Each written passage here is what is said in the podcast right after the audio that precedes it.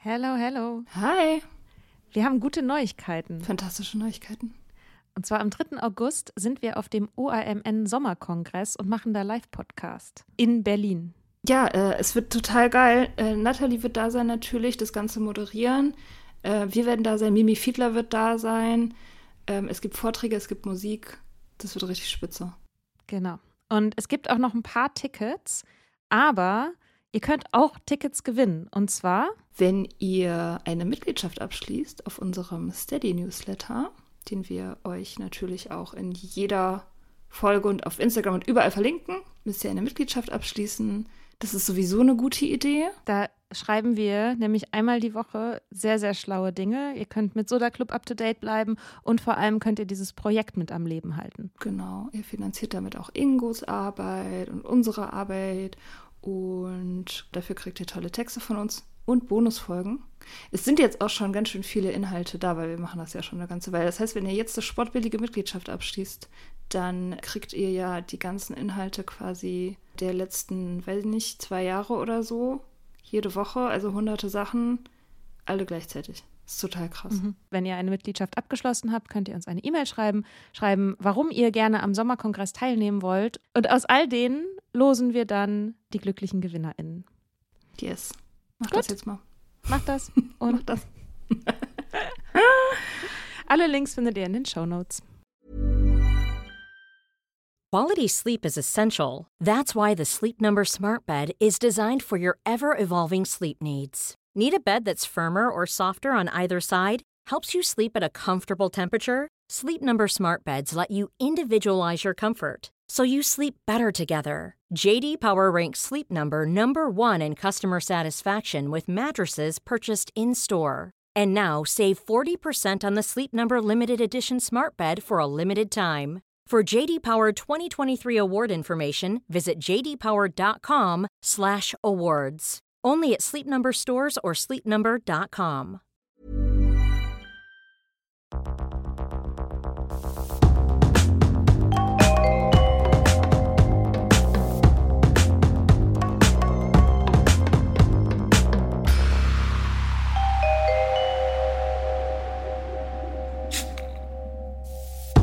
Hallo. Hi. Hi. Nachdem wir in der letzten Folge ein flammendes Plädoyer dafür gehalten haben, warum man sich als Alkoholikerin bezeichnen muss, weil man sonst nicht nüchtern wird, kleiner Scherz, haben wir nicht. Hört euch die Folge vielleicht nochmal an. Ähm, kommt jetzt die Frage natürlich auf, heißt es, dass wir für immer krank sind? Mia, bist du krank? Ich fühle mich nicht krank. Also ich, ich bin okay. Ähm, ja, also nee, ich, ich definiere mich tatsächlich nicht als krank. Ich würde, also auch wenn ich jetzt diesen ganzen, also sagen wir mal, ich, ich vergesse alles, was ich weiß über diese Debatte. Ist Abhängigkeit eine Krankheit? Da, da, da, da, da. Wenn ich alles darüber vergesse und einfach nur davon ausgehe, wie es mir so geht und und so, würde ich sagen, nee, ich bin definitiv nicht krank. Also ich, ähm, ich bin noch nicht mal krank in dem Sinne, dass ich irgendwie permanent darüber nachdenken müsste, nicht zu trinken oder so. Das, also ich, ich fühle, ich fühle keine aktive Sucht in mir arbeiten, die ständig an mir zerrt. Also ich habe tatsächlich ja auch das Glück, ich weiß, es ist vielleicht nicht unbedingt normal oder auf alle anzuwenden, aber ich habe noch nie Suchtdruck in dem Maße gehabt, dass ich dachte, so Gott, ich muss jetzt trinken, ich muss jetzt irgendwas machen, damit ich nicht trinke oder so. Das ähm, war bei mir eigentlich ziemlich schnell gegessen. Insofern, also mir geht's in der Nüchternheit besser als, also jeder beschissene Tag meiner Nüchternheit fühlt sich besser an als der beste Tag meiner Abhängigkeit. Oh mein Gott, ich habe gerade heute Morgen, ein Freund von mir ist Baby sober und ach, richtig schön. Und ich habe ihn gefragt, wie es ihm so geht und er meinte, ja, ist so ganz schön, wenn man nicht so groggy ist morgens. Und ich war groggy heute Morgen und habe dann aber mich erinnert und dachte so, ja, es könnte halt auch alles noch viel viel schlimmer sein. Das war richtig geil, das nochmal sich so ins äh, Gedächtnis zu rufen. Auf jeden Fall, ja. Ja, it never gets old. Das, äh, ja, obwohl sich ja müde sein heute, heutzutage anfühlt wie ein Kater haben. Aber ich glaube, das liegt auch nur daran, dass man irgendwie so, so ein bisschen vergisst, wie grauenvoll und schrecklich Kater wirklich waren. Das ver also das verblasst ja so ein bisschen. Ja, aber nee, also ich, ich fühle mich nicht krank. Ich habe nicht das Gefühl, dass ich eine unheilbare Krankheit habe. Ich habe das Gefühl, ich bin jetzt durch damit, mit dem ganzen Trinkthema. Also, ne, ich meine offensichtlich nicht, weil ich einen Podcast darüber und so. Ich rede ja permanent drüber, stundenlang. Aber so für mich jetzt irgendwie diese Verhandlungen habe ich überhaupt nicht am Laufen und das interessiert mich auch nicht. Also äh, wenn wir jetzt nicht gerade uns treffen, darüber reden oder wenn ich im Meeting sitze oder so, abgesehen davon, also habe ich spielt das Thema in meinem Leben keine Rolle. Mhm. Also ist schon klar, dass ich dafür sorgen muss, dass es mir gut geht, dass ich nicht aus der Balance gerate und so weiter. Aber das bezieht sich halt schon lange nicht mehr nur aufs Trinken, sondern auch auf einfach generell so mein mein mein Wohlbefinden. So ich glaube das Trinken wäre so ziemlich die letzte Idee, die ich entwickeln würde mittlerweile, wenn es mir dreckig geht. So. Mhm. Also ich weiß irgendwie, wenn ich jetzt, also zum Beispiel, ich hatte neulich wieder eine nicht rauchende Phase, fünf, sechs Wochen mal wieder und dann hatte ich irgendwie ein bisschen Stress und so, dann habe ich ja angefangen zu rauchen. So, okay, das passiert dann halt so. Oder ich, oder ich esse Scheiße oder ich schlaf nicht richtig oder ich, keine Ahnung. So, aber zurückgehen zum Trinken, boah da, da müsste schon, da müsste schon, was weiß ich, was passieren. Also da müssten Sachen passieren, die ich mir überhaupt nicht vorstellen kann, so emotional. Mhm. Deswegen, ja, nee, also nee, ich, ich bin, glaube ich, nicht krank. Wie ist mit dir? Bist du krank? das ist halt immer die Frage, welche Deutung man ansetzt, aus welcher Perspektive man das anguckt. Und in dem Zusammenhang ist ja auch wieder Konstruktgedanke. Aus welcher Perspektive schaut man darauf? Und natürlich ist die Alkoholabhängigkeit, also im ICD-10, es gibt ja diese genormten Kataloge, nach denen man diagnostiziert wird. Eins davon ist das ICD-10. In manchen Ländern sind wir schon beim ICD-11. In Deutschland wird es noch nicht angewendet. Aber momentan, wenn man irgendwo hingeht, dann wird man entweder nach dem ICD-10 diagnostiziert. Ähm, das ist auch so für die Krankenkassen, für die Kostenübernahme und so weiter und so fort. Ähm, also es war auch ein wichtiger großer Schritt, Alkoholabhängigkeit überhaupt als eine Krankheit anzuerkennen, damit eben auch die Hilfe auch anerkannt wird und bezahlt wird und übernommen wird. Und im ICD-10 hat man dann eben eine, ein Abhängigkeitssyndrom, also eine stoffgebundene, eine substanzgebundene Abhängigkeit. Und dann gibt es noch das DSM-5. Das wird angewendet eher aus, in der Psychiatrie. Das ist ein bisschen anders gelagert. Also die Kriterien sind ein bisschen anders und so ein bisschen, also das Framing ist ein bisschen ein anderes. Das eine ist halt eher so sehr das medizinische und das andere ist halt eher so ein bisschen auch oft, also das ja, das Psychiatrische sozusagen. Und im DSM-5 heißt es eine Alkoholkonsumstörung und die ist nach einem Jahr, gilt sie als anhaltend remittiert, also quasi in Remission. Also es ist eine Krankheit, die quasi still liegt, die mal aktiv war, die jetzt nicht mehr aktiv ist, die aber wieder ausbrechen kann. So. Und das entspricht auch dem, wie ich das für mich selber auch betrachte. Also ich würde mich jetzt auch erstmal als soweit gesund also ich habe noch andere Issues außer Alkohol, aber in Bezug auf Alkohol jetzt irgendwie gesund in dem Sinne, dass ich die Kriterien, die angelegt werden, also um eine Alkoholabhängigkeit zu diagnostizieren, diese Kriterien erfülle ich ja nicht mehr. Also ich brauche keinen Alkohol, um durch den Tag zu kommen. Ich frage mich nicht, ob ich meinen nicht existenten Konsum reduzieren sollte. Ich bin nicht ärgerlich darüber, wenn mich Leute auf meinen nicht existenten Konsum ansprechen. So. Mhm. Ich gebe der Frage, soll ich trinken oder soll ich nicht trinken? Darf ich trinken? Darf ich ich nicht trinken, ich gebe der einfach keinen Headspace mehr. Mhm. Aber ich weiß, wenn ich jetzt wieder anfangen würde, dann würde dieser ganze Mindfuck wieder losgehen. Und so würde ich eben das deuten, dass man sagt, etwas ist in Remission. Wir haben dieses diesen Begriff so Krankheit, so, ne, ist ja auch die Frage, was ist das eigentlich? Was ist eigentlich eine Krankheit? Was wird definiert als einfach nur etwas, das abweichend ist? Was ist tatsächlich irgendwie krank? Auch äh, aus welcher Perspektive Krankheit auch betrachtet wird. Also man kann ja auch sagen, okay, es gibt eben psychische Erkrankungen und dann gibt es halt noch organische Erkrankungen. Worunter fällt jetzt die Abhängigkeit? So, da gibt's ja auch riesige Diskurse einfach drüber. Woran man auch merkt, selbst die Medizin ist ja auch ein Konstrukt. Die Medizin ist ja auch menschengemacht, so, die sich zu unterschiedlichen Zeiten in der Geschichte eben unterschiedlich verhält. Ich habe, das fand ich ganz interessant. Ich war mal vor einem Jahr jetzt schon fast bei einer, ähm, hatte so ein paar Erstsitzungen meiner Psychologin, meiner Therapeutin und habe so auch natürlich Alkohol auch erzählt und gesagt, so naja, es ist nicht wirklich ein Thema mehr, aber gehört natürlich irgendwie dazu und das auch aufzuarbeiten, das ist mir auch wichtig. Und die hat dann ähm, in ihr Gutachten, hat, hat die das reingeschrieben, irgendwie Alkoholkonsumstörungen in Remission. Und ich habe gemerkt, ich war erstmal so ein bisschen angefasst davon und war so, why? Ich habe doch gesagt, das ist kein Thema. so. Mhm.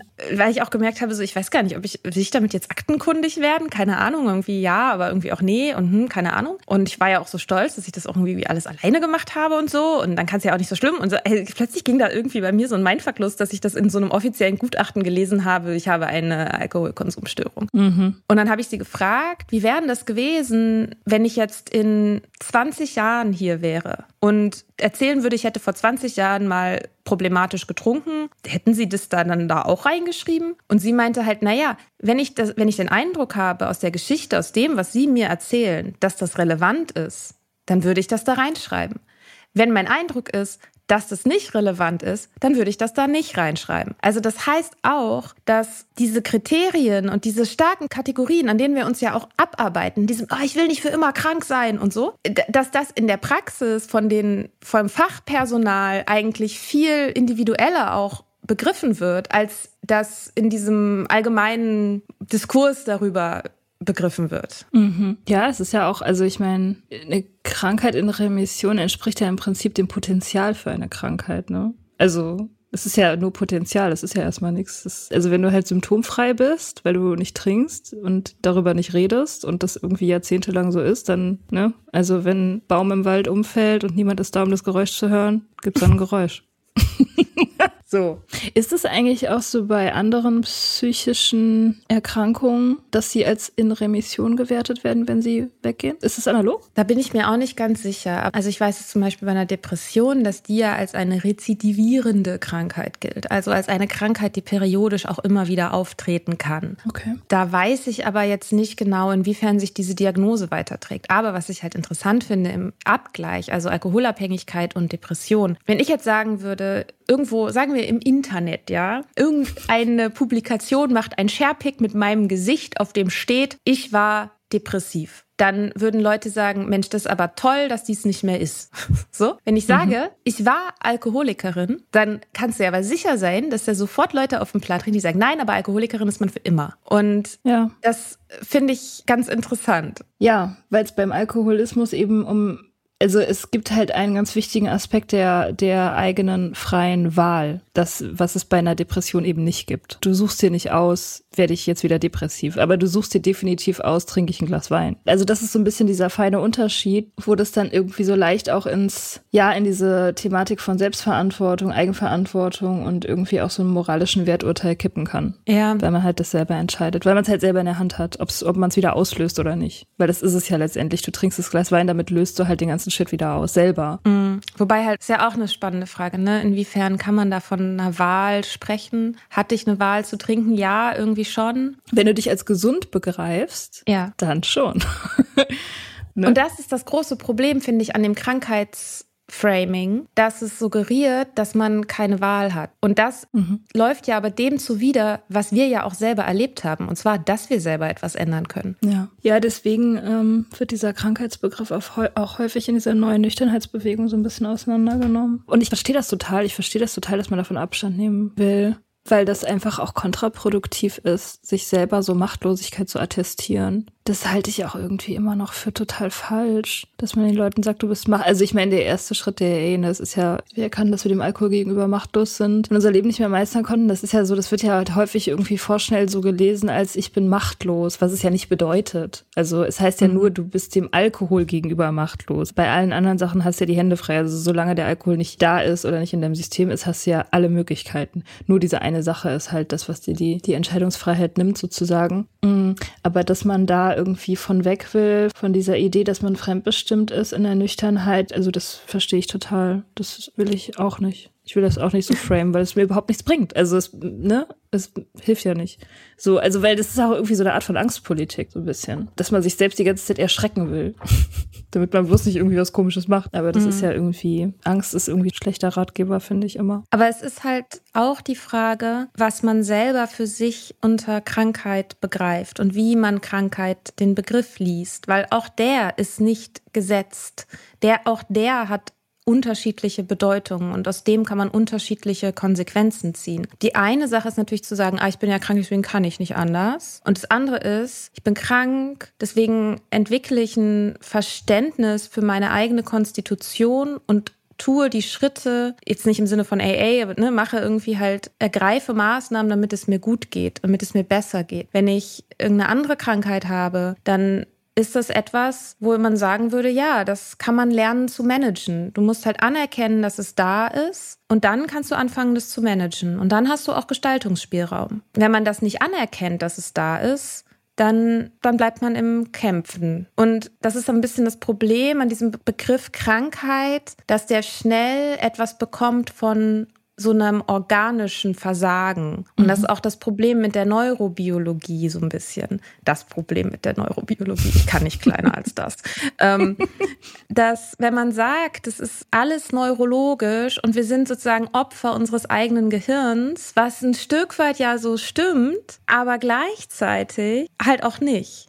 so. Ja, es gibt halt so einen Kipppunkt, ne? Es gibt irgendwo so einen Kipppunkt, den aber auch nie irgendwer jemals direkt einkreisen kann in seiner eigenen Suchtgeschichte. Also es gibt halt irgendwann einen Punkt, wo es vom eigenen freien Willen kippt in einen Feedback Loop, in einen nicht mehr steuerbaren Feedback Loop. Und der ist, dieser Kipppunkt ist halt irgendwo, irgendwo zwischen zwei Dopaminwellen. Man kann ihn nicht finden. Man kann ihn im Nachhinein niemals finden, so. Es ist halt ein Lernprozess, ne? Es ist so wie wenn ein Kind laufen lernt dann macht es die ersten tapsigen Schritte. Und aber sozusagen der Moment, an dem es wirklich laufen kann, als was definiert man es? An dem Moment, wo es nicht mehr ständig hinfällt, ab dem Moment, wo es mit ein bisschen Hilfe zwei Meter zurücklegen kann, ist es der wirklich der erste Schritt, egal wie tapsig der ist und egal, ob es danach wieder umfällt. So und so ist es ja auch mit einer sich entwickelnden Abhängigkeit. Ja, es ist ein Prozess eben. Ja, es ist ein Lernprozess, der ja auch für alle Leute gleich abläuft. Ne, das ist ja auch, das ist ja auch immer so ein bisschen diese Frage von irgendwie dem Schieben der Verantwortung auf das Individuum oder dem Schieben der Verantwortung auf die Substanz und und in diesem Lernprozess ist halt das Individuum natürlich schuld, dass die Substanz ins, in den Kopf reinkommt. Aber die Substanz erschafft ja dann die Krankheit.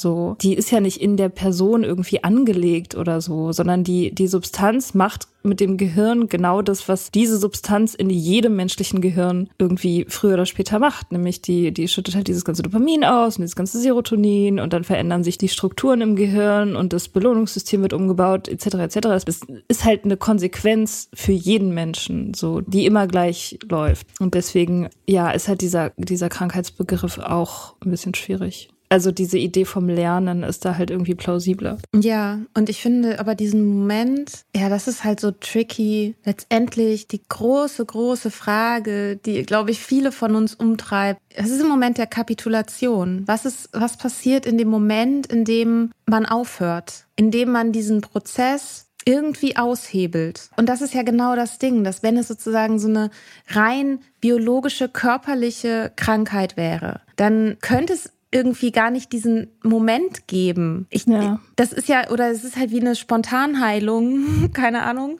Oder mm. weißt du? Ja, ja, klar. Ja, das ist, das ist total spannend. Ich meine, ich habe das ja auch mich immer wieder gefragt. Ich bin der Meinung, dass da irgendwie ein Rest Magie liegt.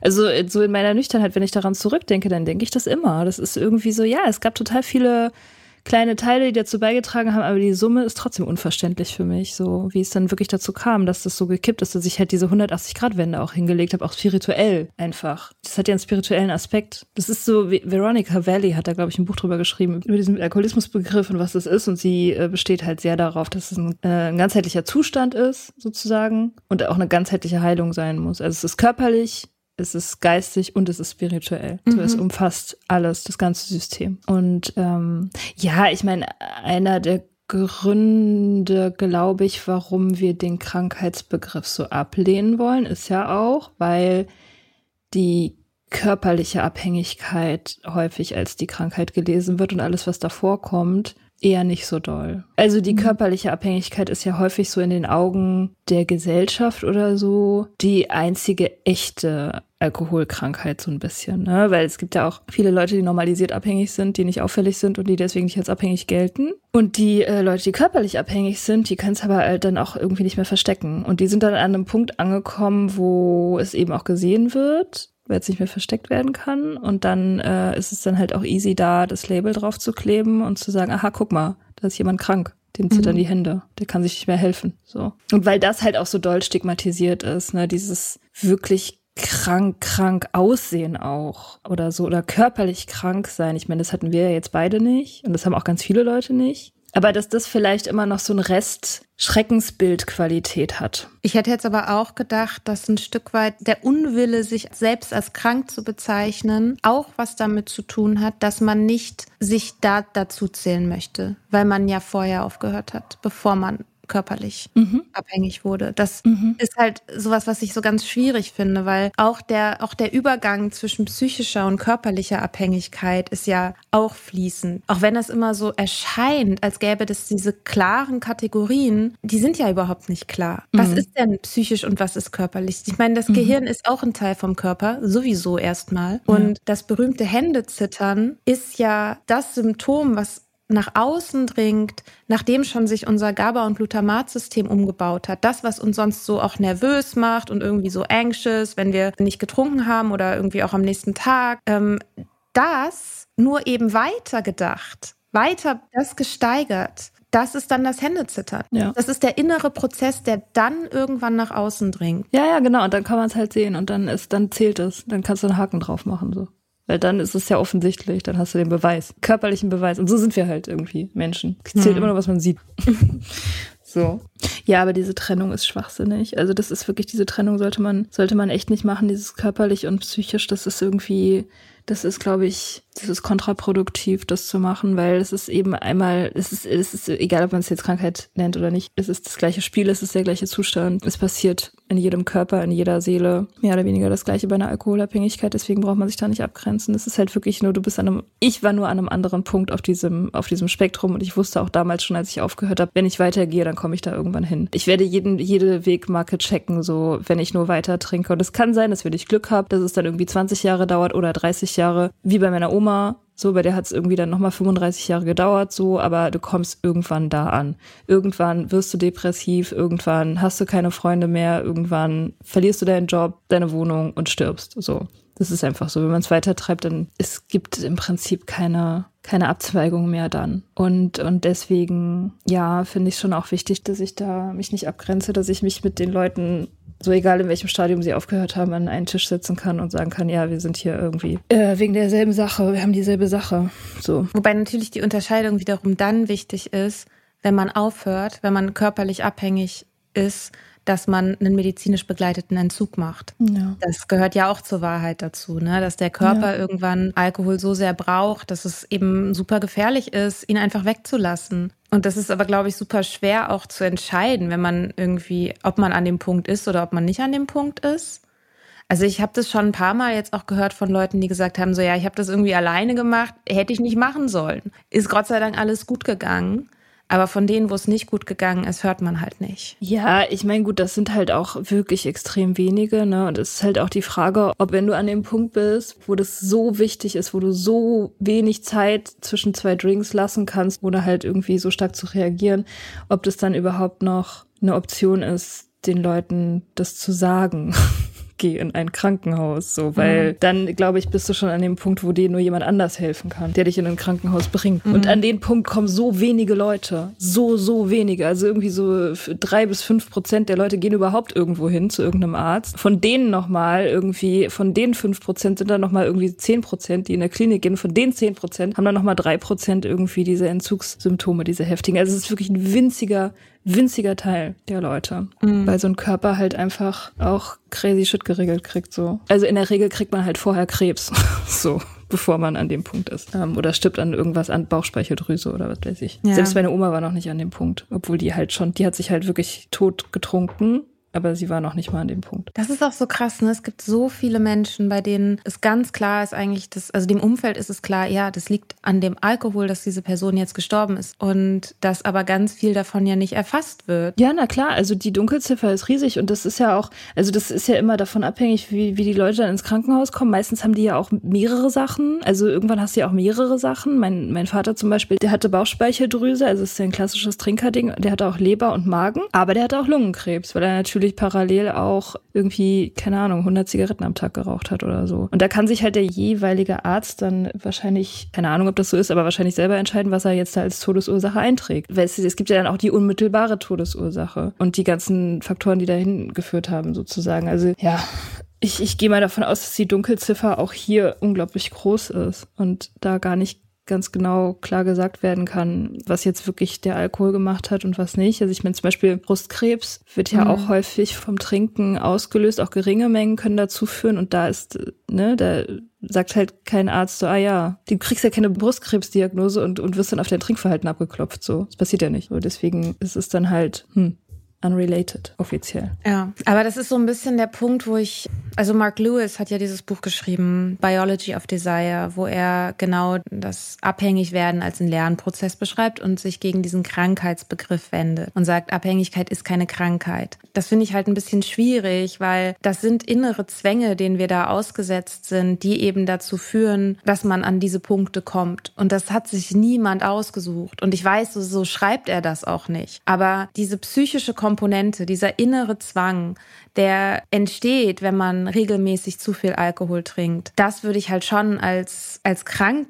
bezeichnen, weil es uns so krass schadet einfach und dann natürlich auch körperliche Auswirkungen hat, natürlich, aber zuallererst sozusagen dieses, dieser, dieser innere, die, ja, dieser innere Kampf, das, ich wüsste gar nicht, wie ich das anders bezeichnen sollte. Mhm.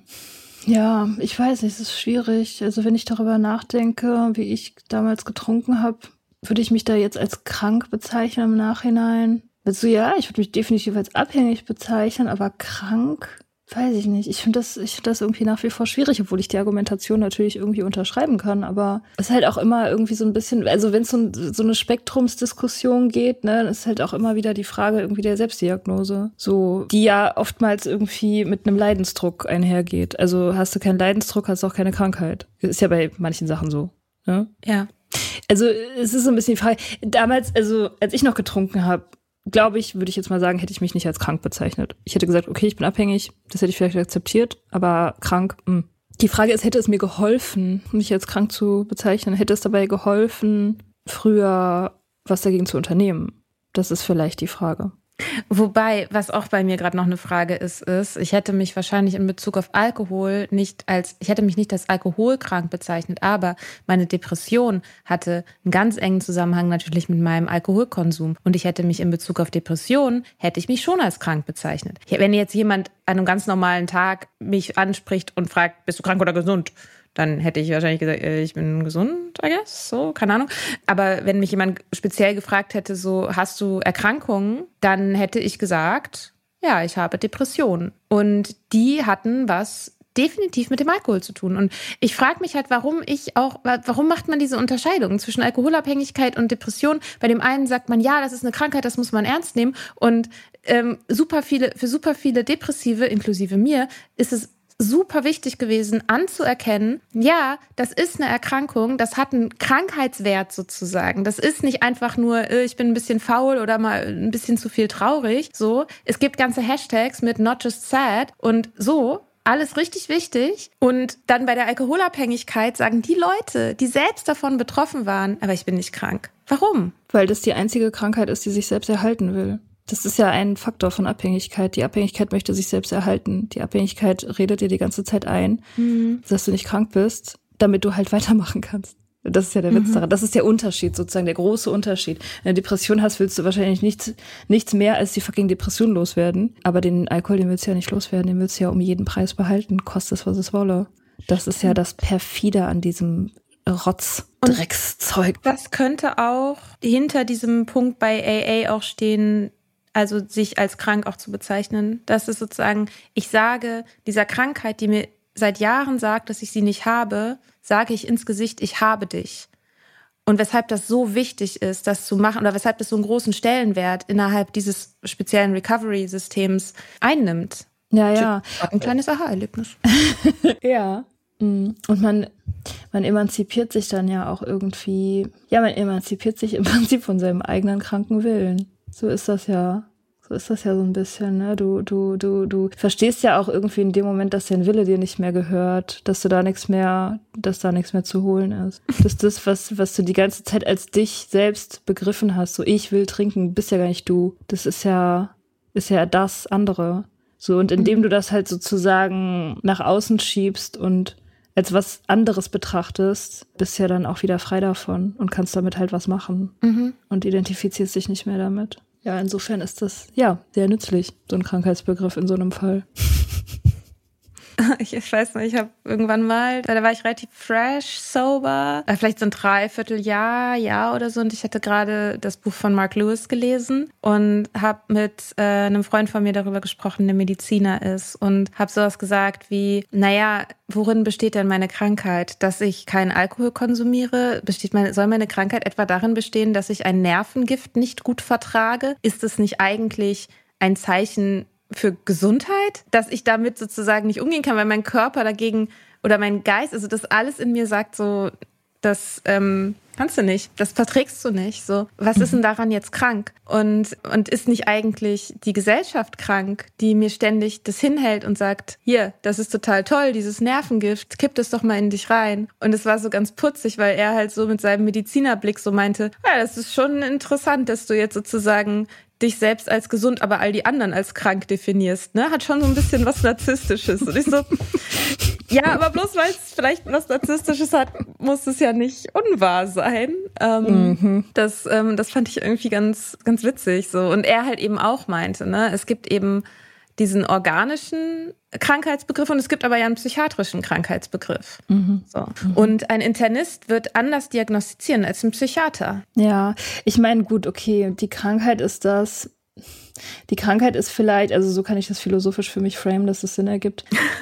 ähm, die Krankheit ist die Macht, die mich dazu bringt, immer wieder etwas zu tun, obwohl ich das nicht tun will. Obwohl ich es nicht wirklich tun will. Obwohl ja. es irgendwas in mir sozusagen, das ist die Krankheit, das ist meine mhm. Krankheit, die, die mich zwingt, irgendwie ähm, zu trinken, obwohl ich weiß, dass es mich zerstört. So. Und insofern kann ich mein, mein Argument von eingangs irgendwie halten. Das habe ich ja jetzt nicht mehr. Also nichts und niemand zwingt mich, weder innerlich noch äußerlich. Und deswegen bin ich frei und deswegen bin ich gesund. Mhm. Weil die Macht ist gebrochen. Ja, und ich würde zum Beispiel sagen, ich finde es gar nicht so ich finde es gar nicht mehr so relevant. Auch wieder in Bezug auf den Alkoholikerbegriff, weil es eben ganz viele Leute gibt, die sagen, zum Alkoholiker gehört, ich bin für immer krank. Das ist man für immer. Und ich jetzt sagen würde, es ist ein soziales Konstrukt und ich kann damit spielen und ich kann mir die Bedeutungen auch ein Stück weit aussuchen die ich damit für mich verbinde. Und ich würde schon sagen, Alkoholabhängigkeit ist eine Krankheit. Ich habe gar kein Problem damit zu sagen, das ist eine Erkrankung und die ist bei mir in Remission. Ich würde aber auch sagen, dass ich eine Abhängigkeit überwunden habe. Und dann kommt man irgendwann so ein bisschen auch in so Wortglaubereien.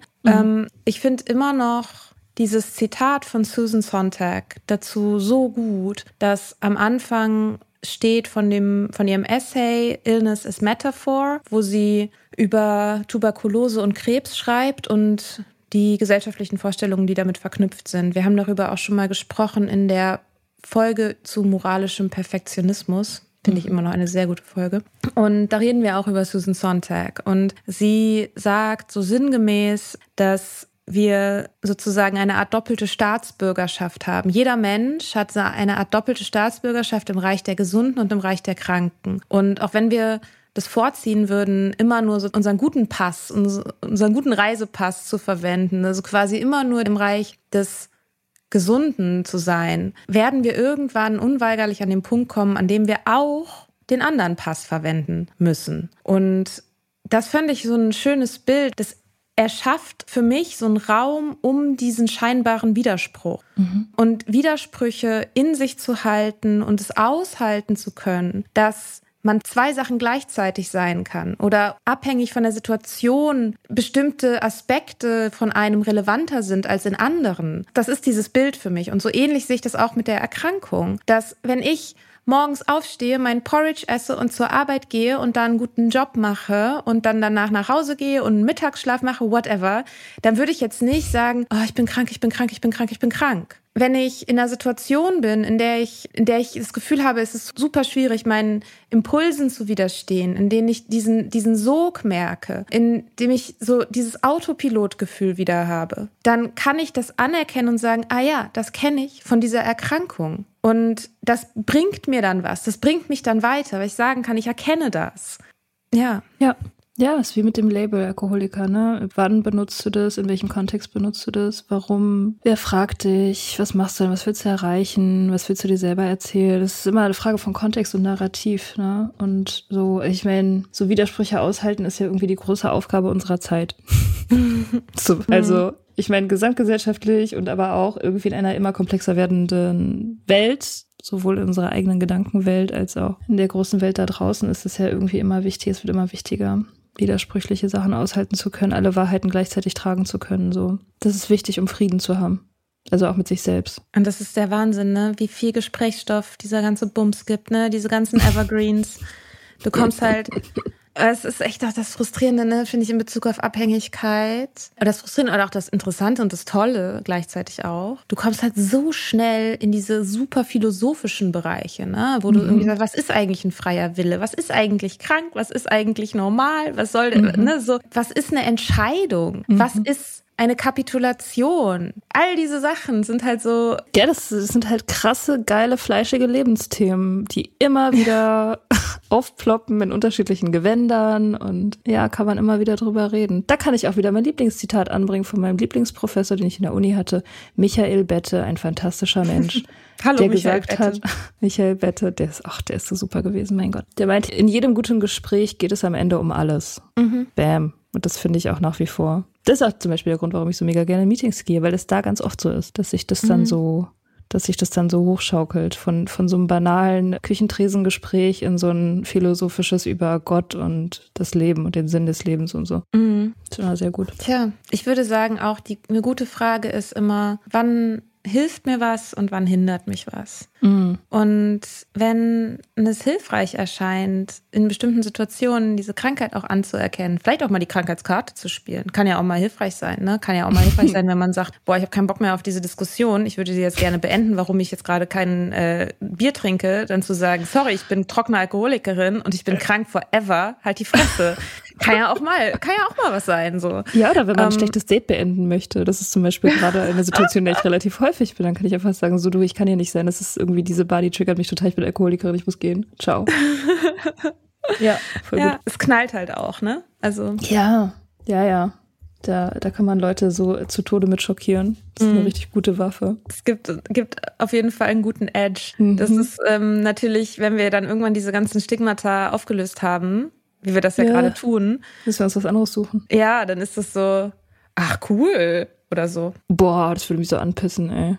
Was? Du bist Alkoholikerin? Wie cool. Nee, also das, da komme ich gar nicht, nee, da habe ich gar keinen Bock drauf. Ja, ich glaube auch nicht, dass, wir das, dass das jemals passieren wird, ehrlich gesagt. Dann brauche ich was anderes. Dann brauche ich irgendwie eine, keine Ahnung, eine Sexsucht oder so. Das würde ich immer schon haben. Oder eine Sportsucht. ich glaube, ehrlich gesagt, Sexsucht finden Leute noch viel, also finden Leute eher cool als Alkoholsucht.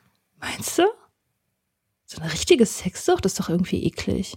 Obwohl bei einer Frau vielleicht nicht so doll. Naja, was heißt denn eklig? Also es sind ja sozusagen die, die Vorstellungen wieder, ne? Das ist, wie, inwiefern ja. etwas stigmatisiert ist.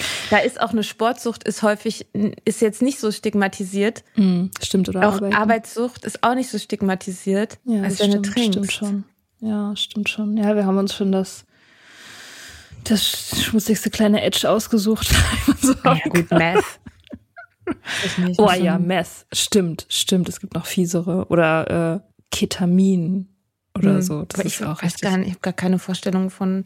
Also wenn mich jetzt jemand fragen würde, wie sieht denn, sag mal, wie ein, sag mal, sag mal die gesellschaftlichen Vorstellungen über Ketaminabhängige, wüsste ich jetzt ehrlich gesagt gar nicht. Ja gut, das ist ein ziemlich nischiges Ding. Das fiel mir nur gerade ein, weil ich mal jemanden habe auf Ketamin abstürzen sehen und das sich sehr eingeprägt hat. Mhm. Ja. Naja, gut.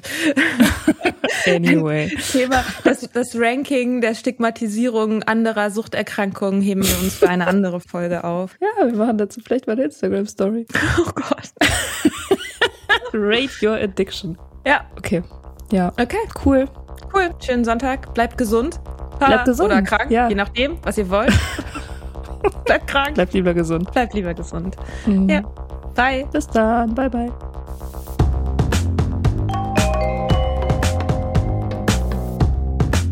Hoffen, dir hat diese Folge gefallen. Wenn du mit Soda Club up to date bleiben willst, dann kannst du das auf sodaclub.com. Dort findest du nicht nur alle Podcast-Folgen, sondern auch das Soda Mag, Magazin für Unabhängigkeit. Wenn du Steady-Mitglied wirst, kannst du unsere Arbeit unterstützen und bekommst noch dazu unseren Newsletter voller geiler Bonusinhalte. Schreib uns für Feedback, Fragen und Themenvorschläge. Wir lesen alles. Und wenn du ein Sternchen bei Apple Podcasts und Herzchen bei Instagram gibst, dann lieben wir dich für immer. Bis bald auf sodaclub.com.